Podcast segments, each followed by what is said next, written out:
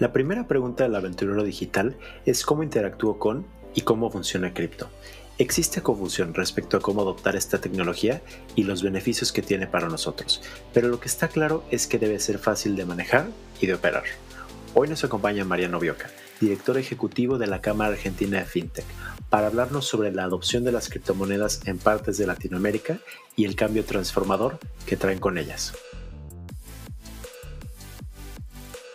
Todas las ideas expresadas por los hosts de este podcast y la de sus invitados son únicamente sus propias opiniones y no deben ser tratadas como una inducción a la compra o venta ni como una recomendación de alguna estrategia financiera. Este podcast es solamente para fines informativos y educativos. Hola Mariano, ¿cómo estás? Buenas, buenas, ¿qué tal Said? ¿Todo bien? Todo bien, todo bien. Bueno, Mariano, además de la bienvenida, agradecemos tremendamente que vengas al programa a compartir tu experiencia dentro del ambiente macro para la adopción de la tecnología blockchain. Eh, vamos a empezar de una vez. Nos gustaría comenzar preguntando sobre tu historia personal. Imagino que llevaste o que llegaste a tu rol actual a través de una serie de procesos previos que te dieron la capacidad de orquestar una organización tan importante para el desarrollo y adopción de nuevas tecnologías, tanto en Argentina como en el resto de Latinoamérica.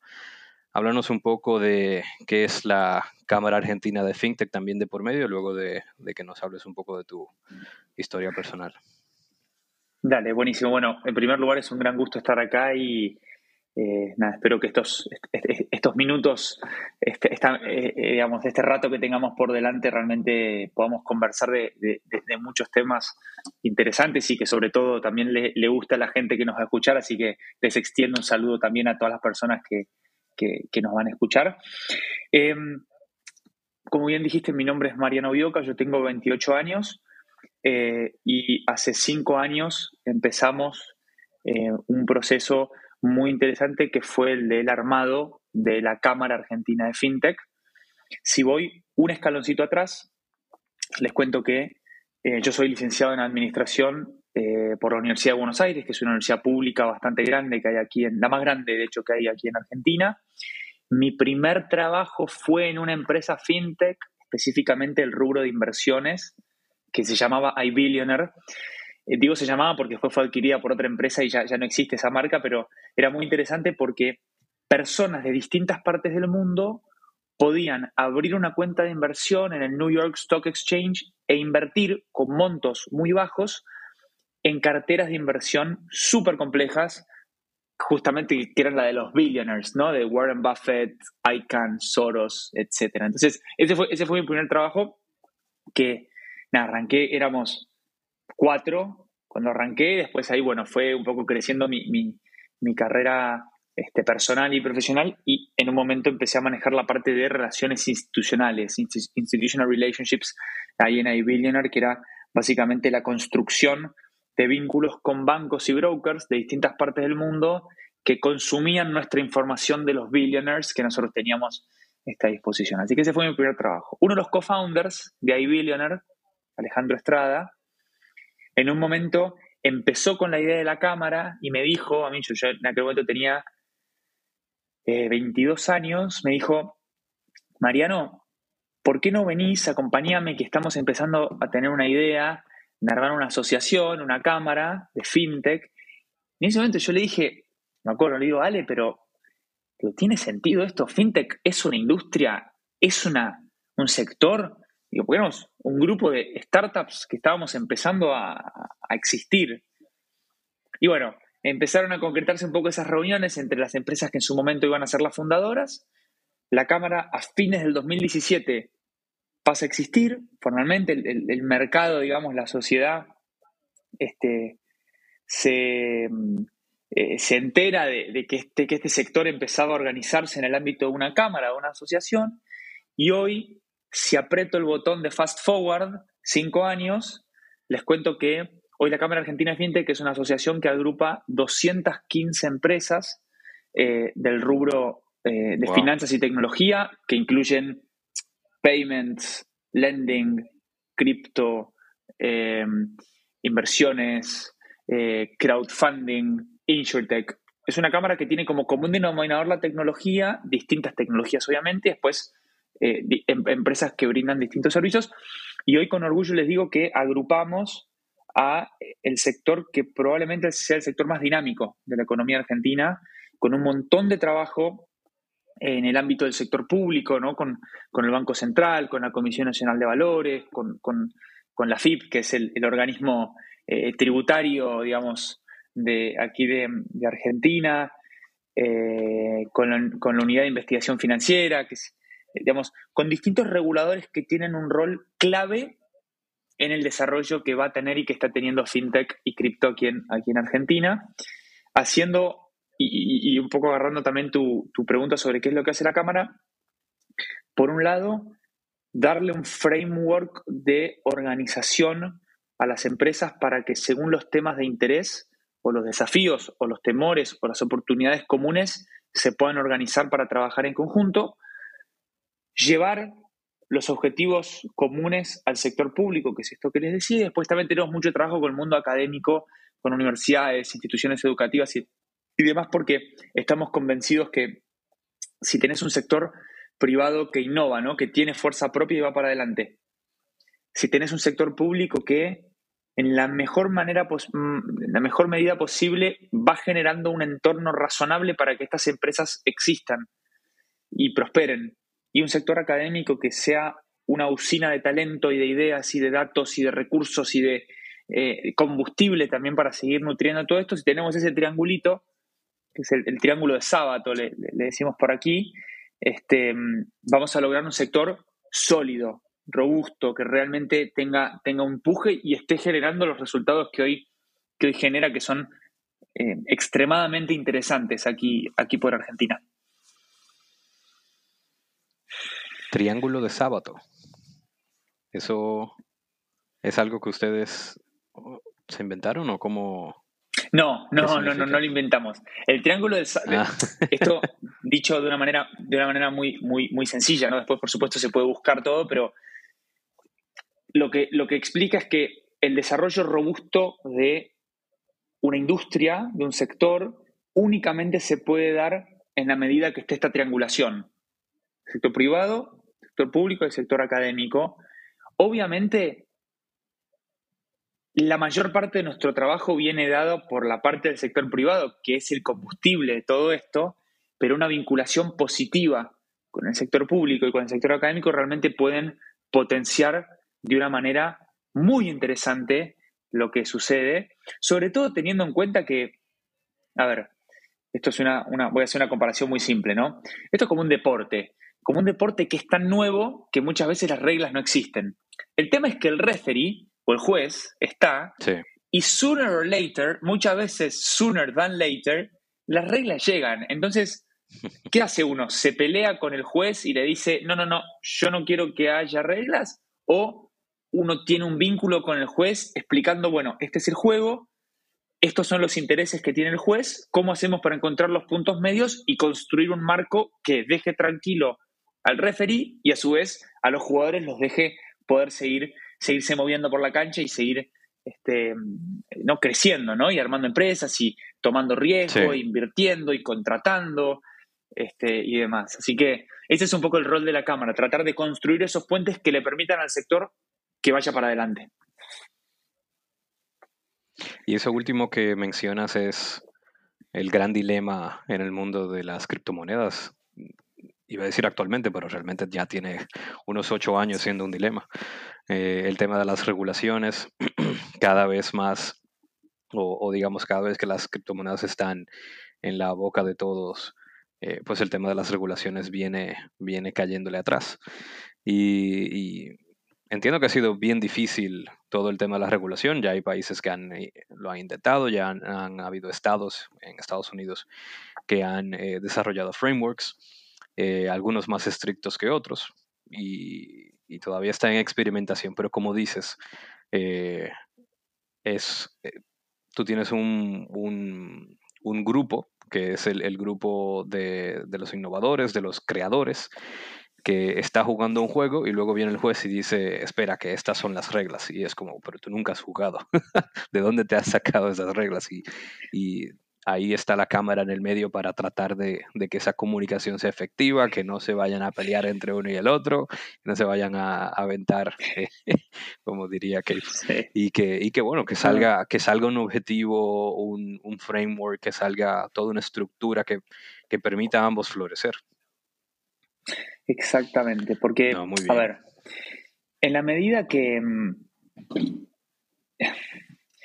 Esto es un pensamiento muy personal, ¿no? No, no, no, es, necesariamente el pensamiento de la, asociación, de la Cámara, pero una cosa es cuando un mercado es, está compuesto por algunas startups con algunos clientes y algunas soluciones.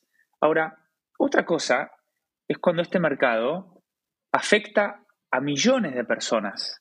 O sea, ya no es más una cosa de nicho de las personas más sofisticadas que toman riesgos altos, sino que hoy en Argentina hay muchas personas que empiezan a invertir en el mundo, o más que invertir, que entran al mundo cripto, realmente con, con un nivel de conocimiento bajo, pero propio de la democratización de todo esto que está sucediendo, que hoy es igual o más fácil utilizar una wallet, un exchange, digamos, cripto, con su billetera, eh, billetera en el sentido no de wallet en la blockchain, sino de wallet eh, tipo una aplicación, ¿no? Que uno pueda, eh, digamos, hacer un cash in, cash out, comprar cripto, vender cripto y demás. Em, hoy, em, utilizar una billetera digital es, digamos, cripto es igual o más fácil que utilizar cualquier billetera digital fiat o cualquier billetera de un banco, de un banking. O sea, es extremadamente sencillo. Aquí en Argentina tenemos algunas empresas que emitieron su tarjeta, este, su tarjeta, eh, algunos con Visa, otros con Mastercard, y hoy está sucediendo eso que, tanto parecía un sueño cuando arrancábamos la cámara, que todos decían, bueno, para, pero ¿qué tiene que pasar con Bitcoin para que, la para que tenga adopción masiva? Y nosotros medio en chiste, medio en serio, decíamos, bueno, cuando la gente pueda pagar un café, digamos, con Bitcoin, eh, esa masificación va a existir. Y hoy, con una de estas tarjetas que te digo, que si quieren les doy ejemplos porque está bueno por si quieren buscar, que una tarjeta es la de Lemon, otra es la de Velo, otra es la de Buenbit, otra es la de, Crypto, que son, todas tienen su, tarjeta, la de Bitso también, que es, mexicana pero tiene operación argentina, y si me olvido de alguna pido disculpas, pero eh, son ejemplos en los cuales literalmente uno tiene su saldo cripto o su saldo fiat y va, se compra un café, gasta 3 dólares y dice, bueno, ok, lo quiero gastar en Ether, lo quiero gastar en DAI, lo quiero gastar en BTC. Y eso es inimaginable, que las tarjetas que son de las marcas más grandes del mundo, como son Visa y Mastercard, hoy estén extremadamente interesantes en ver, eh, interesadas perdón, en ver cómo se integran con estas empresas que son las rampas de entrada al mundo cripto, porque no hay nada más fácil que estas wallets donde uno transfiere fiat, facilísimo, transfiero 10 mil pesos, 20 mil pesos, 100 mil pesos, lo que sea, y rápidamente digo, bueno, ¿qué quiero? Hago el swap con, no sé, Bitcoin o Ether, etc. Entonces, esas rampas que hay desde el mundo eh, fiat, digamos, tradicional a cripto, tradicional. son las que, desde mi humilde punto de vista, son los enablers para que cripto, hoy en Argentina al menos, sea un fenómeno masivo. Y cuando les digo masivo, es realmente masivo. Hoy en Argentina casi no hay personas que no sepan lo que es cripto o que no hayan escuchado sobre Bitcoin o sobre Ether o, Ethereum. Em, y eso es increíble y eso también tiene algunos componentes. No solamente es la disponibilidad tecnológica de empresas que realmente son una rampa fácil, amigable, que es lo que tanto carecía cripto antes, ¿no? yo me acuerdo cuando a mí mi primera wallet, wallet, eh, no, no, no, una billetera estas que les digo fiat, pero fiat, cripto, eh, era difícil, o sea, no, no es una cosa linda eh, abrirse, entonces, si nosotros queremos que esto realmente sea masivo, tiene que tener, bueno, este componente de, de amigable, ¿no? Y es el mix entre la tecnología disponible y la solución, claro, las soluciones disponibles, la conveniencia de las soluciones y algunas cosas que en Argentina están muy mal macroeconómicamente que potencian esto. Por ejemplo, la inflación. Nosotros tenemos 70% de inflación anual. O sea, cada vez que yo cobro mi sueldo, empieza como un reloj de arena, que se da vuelta y se, me empieza a escapar por las manos. Es horrible. Ahora te lo digo con una sonrisa, pero no sabes lo duro que es. Es como que vale menos día a día. Y además hay un esquema, también por situaciones generales de déficit fiscal y endeudamiento, etcétera, que no, no vamos a entrar en política porque no tiene sentido, pero hay restricción, hay control de cambios. O sea, yo no puedo comprar dólares. Si yo digo, listo, este mes ahorro, no sé, invento 300, 400 dólares, yo no los puedo ir a comprar al banco. Tengo que ir al mercado informal, que es literalmente ir a la calle, ir a algún local donde yo llevo los pesos y me dan los dólares cash, eh, o voy a cripto. Transfiero mis pesos, que veo si me compro DAI, si me compro USDT, si me paso a otro, a un otro token. Entonces, es como que tiene un rol, es casi un salvavidas cripto aquí en Argentina y eso es lo que hace que, si bien yo no tengo el número exacto porque no existe el número exacto, se calcula que hay aproximadamente 10 millones de cuentas cripto aquí en Argentina. No son 10 millones de personas, son 10 millones de cuentas. Somos 47 millones de argentinos y argentinas. Que haya 10 millones de cuentas es un montón. O sea, es, realmente un montón. Para que tengan una referencia, en las billeteras digitales, tipo Mercado Pago, Walla, que son las empresas grandes fintech de aquí de Argentina, en total hay unas 30 millones de cuentas. O sea, ya cripto es un tercio, es un 33%, eh, digamos, de respecto a, las cuentas virtuales, que son las, cuentas donde la gente tiene su, billetera digital. Entonces, em, es muy poderoso lo que está pasando por acá. Acá por, eh, por, por, por, el sur del mundo y el sur de, de Latinoamérica. No, pero qué bueno que empiece por ahí. que, vaya, que vaya como el fuego quemando de abajo hacia arriba.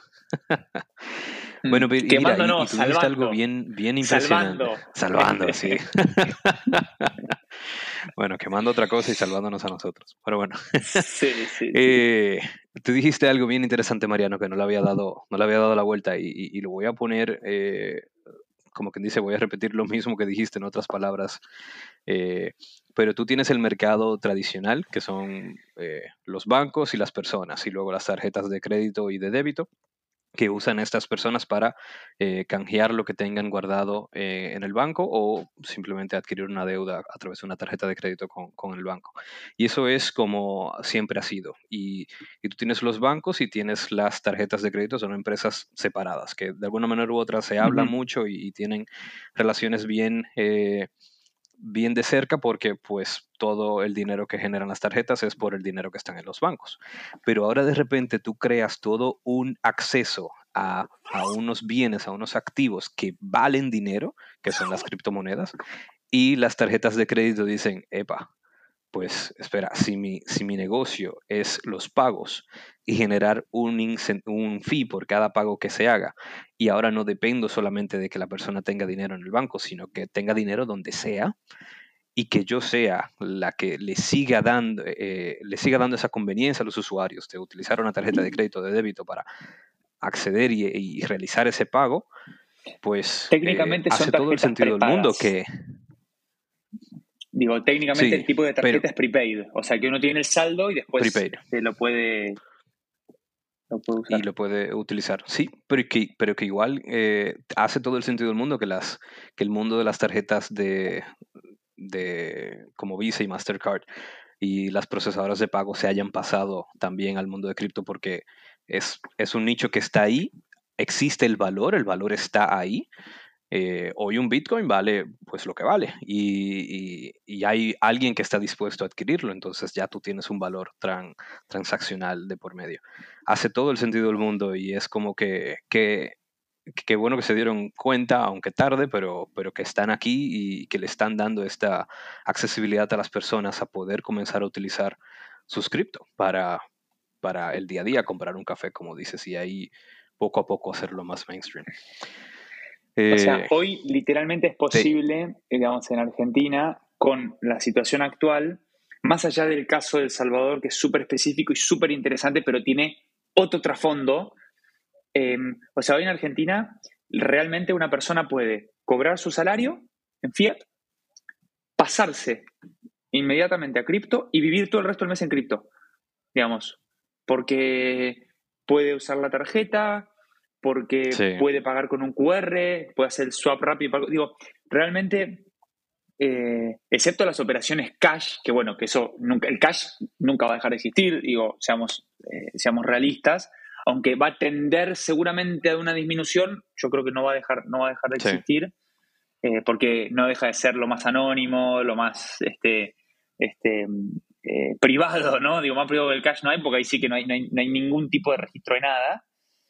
Em, nada, es interesante como realmente eh, eso, eso, eso está sucediendo y que las marcas, cuando digo las marcas son Visa, Mastercard, em, seguramente Amex, no lo sé, pero eh, están prestándole tanta atención a esto porque el volumen de usuarios es enorme. O sea, es, es, no es despreciable la cantidad de dinero que ya, este, la cantidad de valor que se está este, colocando ¿no? en, en cripto. Y, y, creo que son aunque a veces para quienes son más puristas, hablar de estas cosas puede llegar a ser medio una mala palabra, medio una cosa de no, pará, pero no me interesa a mí que. Y está bien, porque si uno va a, los, a, los, fundamentals, capaz que, digamos, no es, este, no es lo más sexy.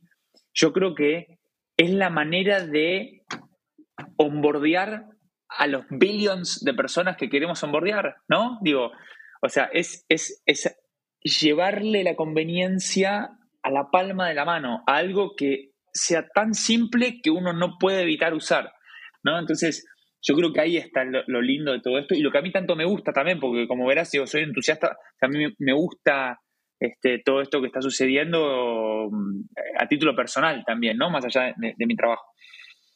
Claro. Sí, sí. Bueno, Mariano, voy a eh, está súper interesante todo lo que hemos hablado y, todo lo sacamos eh, fuera de las preguntas que teníamos para, para este episodio. Voy entonces a, irme a algunas de las preguntas eh, más, digamos, más importantes. Te quería preguntar, ¿qué tan importante es el desarrollo y creación de órganos como la cámara argentina de fintech y cuáles son las ventajas de pertenecer a, este órgano, eh, tanto como desarrolladores, creadores y, tal. Creo que lo, has mencionado, pero si lo puedes dar eh, ahí con pinceladas más específicas eh, para las personas. Bueno, como verán, con el tiempo que llevo acá, digamos, definitivamente soy un ferviente creyente de que esto tiene valor, por eso también estoy acá, ¿no? Digamos, si una mano en armarlo, así que capaz que la opinión es medio biased porque, bueno, por, mi rol y lo que estoy haciendo, pero yo creo que todo mercado cuando llega a cierta etapa de madurez tiene una etapa que nosotros le decimos la etapa precompetitiva. ¿Qué, ¿Eso qué significa? Que aunque los players sean aguerridos competidores en salir a conquistar al usuario, en ofrecer cada vez mejor producto, etc., hay una etapa previa de preconsenso y precompetitiva donde está bueno que las reglas se pongan en conjunto, porque si vos ahí, este, no sé, eh, tenés una billetera digital y yo también, aunque después nos vamos a matar por el usuario y por el mejor producto y por el mejor beneficio, etcétera, los dos vamos a estar bastante contentos si las reglas del juego las ponemos juntos. Es bueno, mira, esto se puede hacer, esto no se puede hacer, esto está mal. Entonces, se genera un entorno donde uno nivela la cancha y el mercado nace, digamos, de una plataforma medianamente eh, balanceada. Entonces, yo creo que las asociaciones, porque como la Cámara Argentina de FinTech y las distintas asociaciones FinTech que existen en la región, que son muchas y muy buenas, está bueno que cumplan este rol, que sea el go-to place neutral donde uno debate cosas que no debatiría en otros ámbitos, porque justamente ese es el ámbito para, generar esos consensos. Y además, eso, eso, eso es una lista, ¿no? Y capítulo 2, a la hora de sentarse a negociar o, o conversar, o platicar con distintos reguladores, es mucho más conveniente ir organizados como, industria que que vayan las empresas individualmente. Porque para el funcionario público es mucho más prolijo poder hablar con un sector que se organiza y lleva sus mensajes coordinados que con una empresa que vaya con sus objetivos.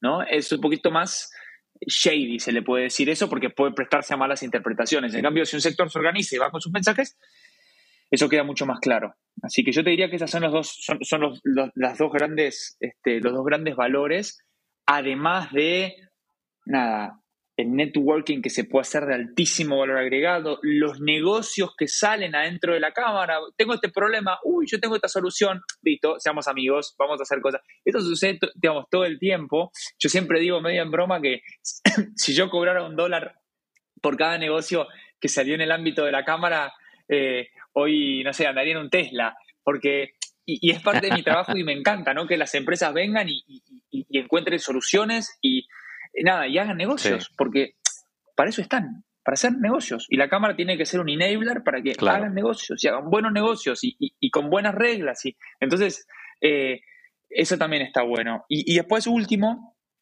hay muchas curvas de aprendizaje que se acortan en el ámbito de una cámara. ¿Por qué? Porque los pioneros son los que muchas veces abren el camino y después los que vienen atrás no se tienen que tropezar sí o sí con las mismas piedras, porque si a uno le avisan, bueno, mira, yo no te voy a dar la fórmula de la Coca-Cola, pero sí te puedo garantizar que por acá y por acá no es. Es por acá. Bueno, listo, voy a explorar por ahí. Si no es mucho el desgaste que se da en, la creación de una empresa y los caminos que uno tiene que ir eh, transitando, ¿no? Sí. Mira, y mencionaste que, a ver que por aquí lo anoté, que hay 215 empresas al día de hoy ya, tanto del mundo de paint, de lending, inversiones, insurtech, crowdfunding, y me imagino que también conjugan las de cripto, blockchain, wallets. Sí, 100%. Eh, mm. Me imagino que hay de todo. Eh, asumo, y tú me dirás si estoy equivocado, que al principio, pues, eh, de, la creación de la cámara y, cuando habían pocas empresas, no había muchas de cripto. O sea que iniciaron primero las del traditional finance, o no sé cómo, cómo fue en Argentina, corrígeme si no. ¿Cómo, cómo fue la respuesta de... ¿sí? Una de las empresas fundadoras de la Cámara Argentina de FinTech es una empresa cripto. O sea, desde el minuto cero, ah, cripto estuvo parte. Sí, sí, sí. Sí. Wow. Sí, porque, a ver, porque es, como, es como no, a ver, así como, a ver, yo siempre digo, simplificándolo muchísimo y con, un nivel de, digo, cero académico, pero es como que hay tres capas de, tres capas. Una son los bancos. La siguiente capa de innovación que se construye sobre la misma infraestructura es FinTech, que hace servicios más lindos, más accesibles, más baratos, más usables. Y la nueva capa de innovación, que no se monta sobre la otra infraestructura, sino que es una nueva infraestructura, es todo lo que está pasando en cripto.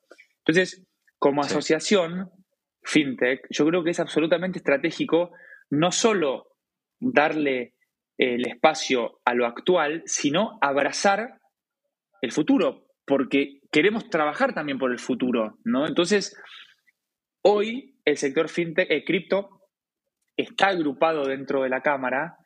No todos, todos los que, todos los que tienen rampas con, digamos, todos los exchanges que tienen sus rampas con fiat. Esos están todos, o casi todos, te diría que está el 95%.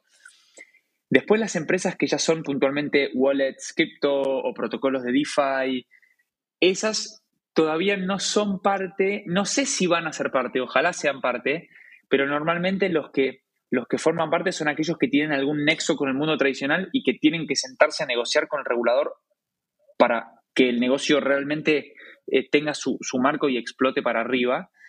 Em, entonces, yo no descarto que en algún momento pueda existir una cámara blockchain o una cámara cripto en Argentina, pero hoy, por cómo están dadas las cosas, creemos que el power se da en esta situación del peso específico que se genera no con las 30 empresas cripto, sino con las 200 empresas del sector fintech que eh, hoy tienen unos números espectaculares en adopción, en volúmenes transaccionados, en cantidad de empleados. Es como que te da te da peso específico, te da firepower. Si vos sos un micronicho, es más difícil. Ahora, si vos tenés una fuerza colectiva por detrás, son mejores las chances. Así que yo creo que en la situación actual, lo sano es que FinTech y cripto, que tiene vinculación con, con FinTech y con el mundo más tradicional, se abracen en una misma asociación. Después en el futuro es muy probable que haya otros espacios más específicos, pero dado el contexto y la premura con, varios procesos regulatorios y demás, creo que está bueno estar juntos, sobre todo con una Cámara que tiene un compromiso institucional y también personal de quienes formamos parte de, aportar un granito de arena para que ese futuro sea lo más brillante posible, ¿no? O sea, está bueno. Hay mucho compromiso, hay mucha convicción. No, mira, y, qué bien, porque fíjate cómo lo asumo, eh, me imagino por lo que he visto en otros países, normalmente toda la industria fintech, pues comenzó, como tú dices, a, través de, montarse encima de una estructura que ya había, pero que, que en el caso de Argentina pues la primera empresa estaba vinculada con cripto es algo eh, fuera de lo común y, es que, bueno. Y me imagino entonces que, la respuesta por parte del sector fintech pues, en Argentina eh, respecto a la evolución y adopción de la tecnología blockchain pues fue buena desde el inicio si la primera empresa ya estaba vinculada. Sí, de hecho te digo una eh, cosa, te voy a decir una cosa. Hoy casi no hay empresas fintech que no estén mirando cómo integrarse con, integrarse con cripto. Incluso hay muchos bancos que están en ese proceso. De hecho, tuvimos una situación muy particular que es que el Banco de Galicia, que es el banco más importante, privado más importante de Argentina, en un momento empezó a ofrecer cripto. O sea, imagínense lo que es esto, el banco privado más grande de un país ofreciendo cripto a sus usuarios, increíble. Era un closed loop, era buy, hold, sell. Nada más, no había entrada por cripto, ni salida por cripto, ni nada. Ni salida. Y lamentablemente el Banco Central... Como PayPal en sus inicios. Eh, eh, exactamente, básicamente el Banco Central dijo, no, señores bancos, si ustedes no nos piden permiso a nosotros, no lo pueden hacer. Así que lamentablemente eso, eso se fue para atrás, pero yo por qué te digo esto, Said, porque para que entiendas ese nivel de interés que hay. O sea, hoy todas las empresas fintech, no importa el rubro, están mirando cripto, prácticamente todos los bancos están mirando cripto, las aseguradoras están mirando cripto, los gobiernos provinciales están mirando cripto, el gobierno nacional está mirando cripto, desde muchas aristas, porque claramente hay muchas maneras de verlo a esto, pero está traccionando lindo, muy lindo. No, qué bien. Y me, interesaría muchísimo desde tu perspectiva personal que me digas qué posturas o narrativas te gustaría ver, qué, qué le falta a Latinoamérica para incrementar la adopción de estas nuevas tecnologías como blockchain y cripto? Hmm, esa es una muy buena pregunta. Yo lo que creo es que ¿Qué falta? Debería terminar de quedar claro, porque para nosotros están claras las bondades de cripto. O sea, lo tenemos claro, acá en Argentina es obvio porque cripto tiene un montón de beneficios para la población. El tema es cómo esa situación tan obvia de la perspectiva del usuario pasa también a tener sentido desde los ojos de quienes cumplen roles de función pública, que muchas veces la lógica de pensamiento y los intereses son distintos, pero por el propio rol que, digamos, está bien que sean distintos porque son lados distintos del mostrador, ¿no? Entonces, em, yo creo que lo que tiene que terminar de pasar es que quienes toman las decisiones cruciales, los bancos centrales, las, comisiones, las, superintendencias y demás, abracen lo que cripto significa eh, para la sociedad, que muchas veces va en detrimento de la centralización, que es una palanca de poder, que a su vez les sirve a ellos, pero yo creo que es un tema casi generacional. Quienes hoy tienen, no sé, 20, 22, 25, 18, 15 años, que son los que abrazan, al menos aquí en Argentina son los que más abrazan, después van a ser los futuros CEOs de un banco, presidentes de Banco Central, diputados, senadores, gobernadores. Digo, hay un proceso generacional de recambio. Hoy estamos justo en el medio, donde hay algunas personas que lo empiezan a ver con cierto cariño y les empieza a gustar y tiene sentido, y otros que dicen, no, esto a mí no me interesa, esto, esto, no, no, esto no va a durar. ¿no? Pero bueno, ¿cuántas veces lo, cuántas veces lo han dicho eso? Eh, y acá seguimos, ¿no? Llevan 13 años este, diciéndolo. 13 años, sí, sí, sí, sí, sí. Y ahora más que nunca, o sea, a pesar del contexto, más que nunca. Mi, tengo mis amigos que me dicen, che, Marian, ¿vos qué vas a hacer? Yo digo, yo no tengo más peso para comprar cripto, si no seguiría comprando. O sea, porque yo realmente creo esto a largo plazo. De hecho, si, Said, si me querés prestar unos dólares, yo compro, después te devuelvo en dólares y compro un de Bitcoin. bueno, pero yo, yo, te este iba a pedir lo mismo. ya, iba yo a hablarle a Mariano por detrás. Mariano, ven acá. no, hay que con, con, lo que ha pasado esta semana, está bien, está bien delicioso el mercado. Para comprar está bien delicioso. Y Mariano, desde tu perspectiva, eh, dado lo que ha pasado en pocos países, ¿verdad? Eh, vamos a mencionar uno, El Salvador. ¿Crees que más países, incluyendo Argentina, estén a favor de dar el salto a integrar a, integrar a Bitcoin como moneda de curso legal en los próximos años? Lo dudo seriamente. La verdad que lo dudo seriamente. lo que pasó en El Salvador, yo creo que tiene una morfología muy específica eh, pero yo, a ver, ¿es algo que me gustaría? Sí. ¿Es algo que veo factible? La verdad es que no, no, no, no por ahora. De hecho, no sé si vieron el nuevo proyecto de ley este que se presentó en Estados Unidos, que a Bitcoin pretende clasificarlo como un commodity, no como un security. O sea, eh, yo, yo, no, yo no sé si... No, no, la verdad es que no tengo muy claro que vayamos a ir para ese lado. Me, me gustaría, sí. Creo, no. La verdad que me parece que no sé. Sí, a mí me recuerda mucho eh, los tiempos de cuando las monedas aún no estaban bien, eh, no había una base concreta de sobre qué realmente vamos a hacer las monedas y luego llegó el oro y el oro se podía utilizar para las transacciones de, del día a día. Creo que estamos viendo algo eh, parecido. En el caso de El Salvador, como tú dices, es algo también circunstancial. Es un país que pues ya estaba dolarizado y de alguna manera u otra no tenía poder sobre su propia moneda y dijo, bueno, si aquí está otra que puedo utilizar y a nadie le va a molestar, bueno, le molestó a todo el mundo, pero dijeron vamos a darle. Y más una persona como, como el presidente Nayib, que es bien eh, no voy a decir la palabra que toma muchos retos, pero eh, creo que sí, fue muy circunstancial. Es como, es como una mixología bien, bien específica que, es difícil que otros países vayan a terminar por adoptar esa decisión cuando no tienen las mismas circunstancias que, que El Salvador.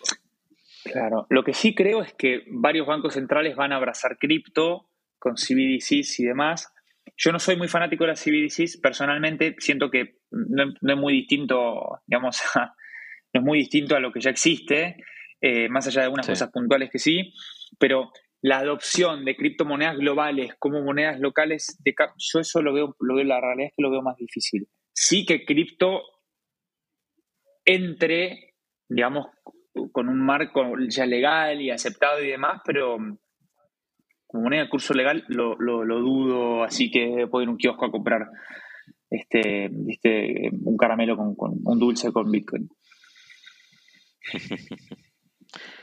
Bueno, ¿y en qué áreas consideras que la tecnología blockchain y las criptomonedas tendrán sus mayores aplicaciones en los próximos 10 años? ¿Qué cosas aún no hemos visto o qué cosas ya cripto ha, tocado que crees que van a comenzar a, eh, a darse más? a ver, em, yo, creo que el, valor en términos, a ver, todo lo que está pasando con DeFi, este, eh, estos, eh, estas maneras de generar comunidades y poder generar un servicio tan importante como el crédito de una manera descentralizada, sin la intermediación financiera de un banco y demás, me parece que está, que está buenísimo y tiene un potencial enorme. Y después para mí lo que la, gran incógnita es cómo blockchain, no cripto de la perspectiva financiera, no las criptomonedas, sino blockchain, va a, eh, nada, no sé si ustedes conocen el, esto, de Proof of Humanity, que es el, el, protocolo este que armó, es un, argentino que se llama Santiago City.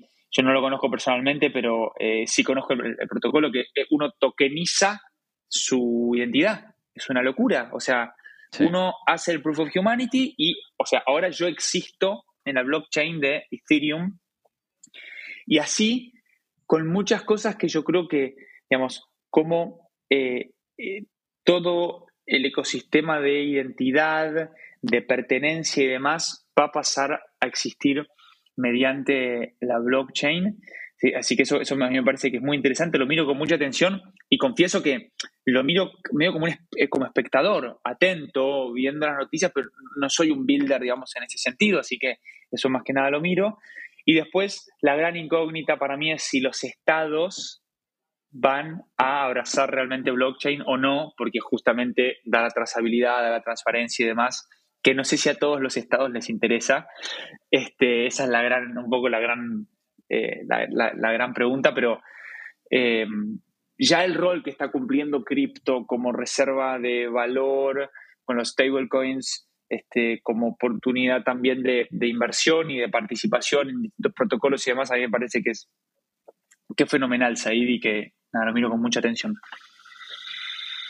Y fíjate que eso es, eh, ese, ese punto del Proof of Humanity es algo que va a seguirse iterando, probablemente se va a sofisticalizar, bueno, se va a poner más sofisticado, eh, sofisticar con el tiempo, gracias. Eh, porque, porque realmente es de los problemas fundamentales que, todavía tiene blockchain y el manejo de las personas y las carteras eh, y, claro, lo delicado que es el manejo del valor que tienes dentro de estas carteras. Entonces, hoy, hoy la blockchain solamente necesita que le digas cuál es la llave privada y ya, no necesita más nada. Si tú tienes esos string eh, de, caracteres, listo, ya puedes hacer lo que sea con lo que está ahí adentro, no hay un tope de cuánto puedes sacar por, por transacción, no hay un tope de nada, o sea, tienes la llave privada o tienes las seed phrases y ya está, que es, son de las cosas que le da esta... Eh, este nivel de, dificultad de entrada a muchas personas que, no saben ni siquiera eh, poner un, password normal, tranquilo eh, o, bien seguro que, que, les garantice que no los hackeen en una cuenta de Gmail cualquiera. Imagínate entonces ahora con, una cartera de cripto. Y, y sí, yo creo que vamos a ver más más de ese tema de Proof of Humanity, cómo yo puedo realmente demostrarle a la blockchain que yo soy yo y que yo soy la única persona autorizada y que yo me pueda autenticar realmente para yo poder hacer estas transacciones y acceder a mí y a, a mis valores, por así decirlo. Eh, yo creo que es de las cosas más importantes que todavía tiene este mundo por, por desarrollar y creo que vamos por buen camino. Mariano, eh, de nuestro lado, eh, estas eran las preguntas para serte sincero, me encantaría quedarme contigo siguiendo hablando. Te ves una persona que, tiene una, tienes los codos bien afincados en la mesa de cripto. O sea que me, gusta. Tenemos que volver a hablar y te podemos también tener otra vez como invitado en el podcast. Yo creo que hay muchos otros temas de qué hablar. Y, está bien interesante todo lo que tienes para compartir. No sé si hay algo que, quieras compartir al final. Eh, perdón, teníamos justo un delay. Lo que te decía es que para mí fue un gran gusto y realmente si ustedes quieren y si les sirve y si a los espectadores digamos, les gusta, porque está todo sujeto también a que les haya gustado esta, conversación y demás, si quieren podemos hacer un próximo capítulo, porque hoy en, Argentina estamos arrancando, un, hay un inminente proceso regulatorio que está arrancando, con un banco central que está viendo de qué manera empezar a regular, con una comisión de valores que está en una situación similar, también estamos con regulación por el lado de prevención del lado de activos, o sea, está todo muy en, camino, entonces, no encaminado, está en camino. Ojalá lo podamos encaminar bien, pero digo, o sea, eh, eh, claro, está, que viene, después ojalá tenga el, norte que, le queremos dar, por supuesto. Si quieren unos meses, capaz que podemos volver a hablar, ¿no? De todo esto que, está pasando y cómo deriva, claro, siendo Argentina uno de los países que más adopción tiene de cripto, por todo esto que hablábamos antes, o sea, porque es una necesidad, es un, es un lifesaver, es una, es una, es un salvavidas eh, pero para mí fue un enorme gusto estar acá este, con ustedes y los felicito por, por, el podcast y el espacio y espero que de nuevo, lo más importante de todo, que le guste a la gente y me pueden buscar en, en, en, Twitter, arroba Mariano Bioca, con B grande y doble C, eh, me pueden buscar ahí, eh, en LinkedIn, en donde quieran. Yo estoy a disposición para, para conversar con, con, quien quiera. A mí esto me gusta mucho y le meto no full time, sino full life. Bueno, Mariano, pues de mi parte un placer, de parte del equipo también, y espero que a los oyentes les haya gustado. Mariano, bueno, un abrazo y un placer. Gracias, Aid. Gracias.